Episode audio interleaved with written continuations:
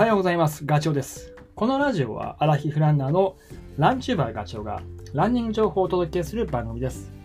走りながらや隙間時間でも聞いていただき、走る気持ちがスイッチオンになれば嬉しいです。皆さん、あの、ランニングウォッチの機能ってどこまで使っていますか？最近、どんどん機能が盛り込まれているから、結構使い切れてないっていうケースありません？で結局使ってるのはランニングのログを取ったりとかあとは走った、えー、と距離それからスピードをねあの走りながらチラチラ見たりとか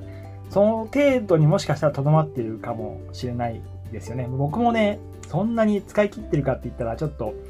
うんって すぐには返答できないんですけどで昨日あのえっ、とね YouTube の方でランニングウォッチをそのいろんな機能をね使用シーンで使ってみたっていう切り口でまとめた動画を上げています。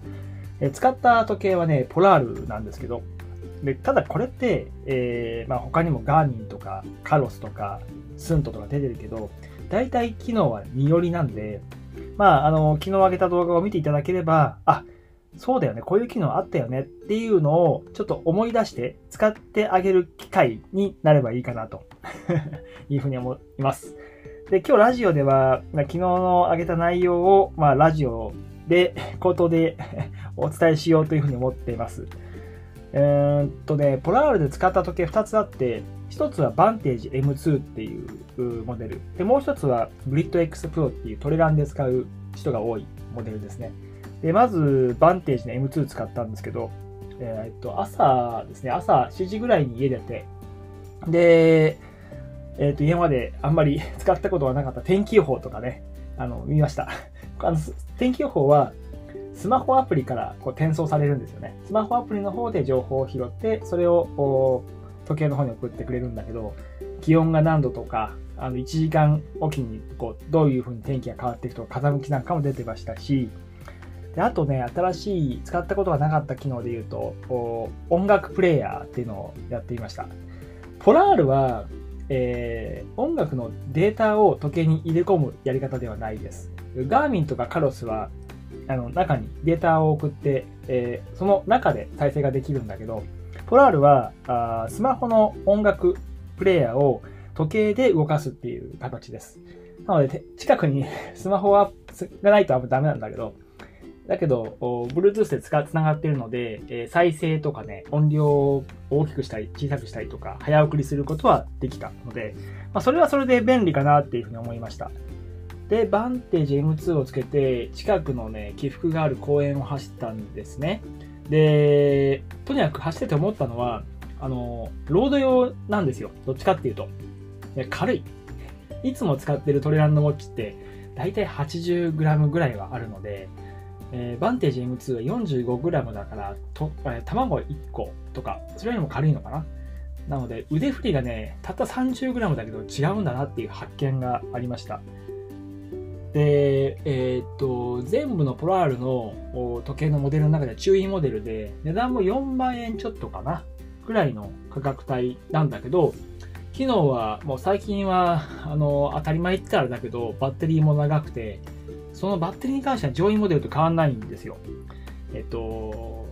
デイリーで7日間、で、トレーニングモードだと100時間使えるっていう、まあもちろん機能の制限とか、利用環境とか、時計の消耗具合によって違いは出てくると思うけど、説明書上はそう書いてありました。すごいなと。ただ、えー、っとね、ロード用って僕が言ったのは、あ標高の取り方が GPS の計測値なんですよ。なので、えー、っとね、GPS の電波がちゃんとこう来るところでは取ってくれるし、いいんだけど、あの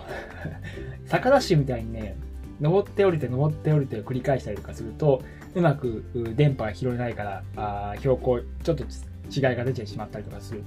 それがちょっと嫌な場合っていうか、あの、それをしっかり取る場合、標高を取る場合は、時計の中に気圧計が入っているタイプ。気圧計ね。それがあると、あの時計の中で計算をしてくれる。あのなので、えー、すごく GPS の電波とは関係ないんで、正確です。あのトレランの、例えばさっきのグリッド X Pro とかには搭載されてます。故にね、えー、トレランでもバンテージ M2 は使えなくはないけど、若干その あの GPS に頼っているところがあるので、そこがウィークポイントかなっていうふうには思います。なので、ロード用って言いました。で、あとね、ちょっと話を進めると、使った機能で言うとね、ゾーンロックって、ポラールといえば心拍計に優れてるってよく言われてるけど、その心拍をゾーンで固定する機能があります。135を僕は中心に置いて、下限で132、上限で149、この中で心拍が走ってる時に動かないように、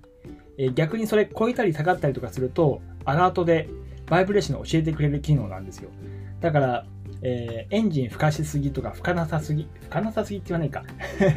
休めすぎの場合は、あもっと頑張れと。逆にやりすぎだよっていうのを教えてくれるので、まあ、その日の、なんだろうな、狙いでゾーンをあんまり上げない、下げないっていうトレーニングをするんであれば、このゾーンロックはすごく、あの、有効だと思います。特に起伏がある公園とかでやるにはもってこいですね。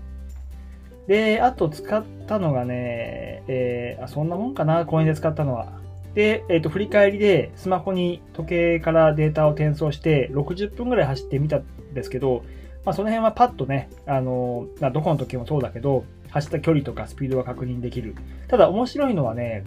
ポラールの場合、三大栄養素っていう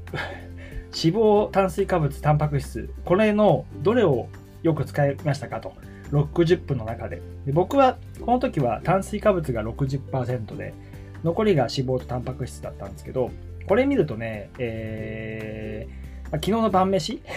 炭水化物ってやっぱり体に溜まってる、要は1500から2000キロカロリー、すぐに使われてしまうものが、あの、炭水化物メインだけど、それが使われたということだったんで、まあ、昨日のエネルギーをちゃんと放出してるな、とかね。で、あと、長い距離をゆっくり走ってると、逆に炭水化物は、あの、すぐなくなってしまい、脂肪が今度使われるようになってくるんですけど、お腹周りとかお尻についてるやつ。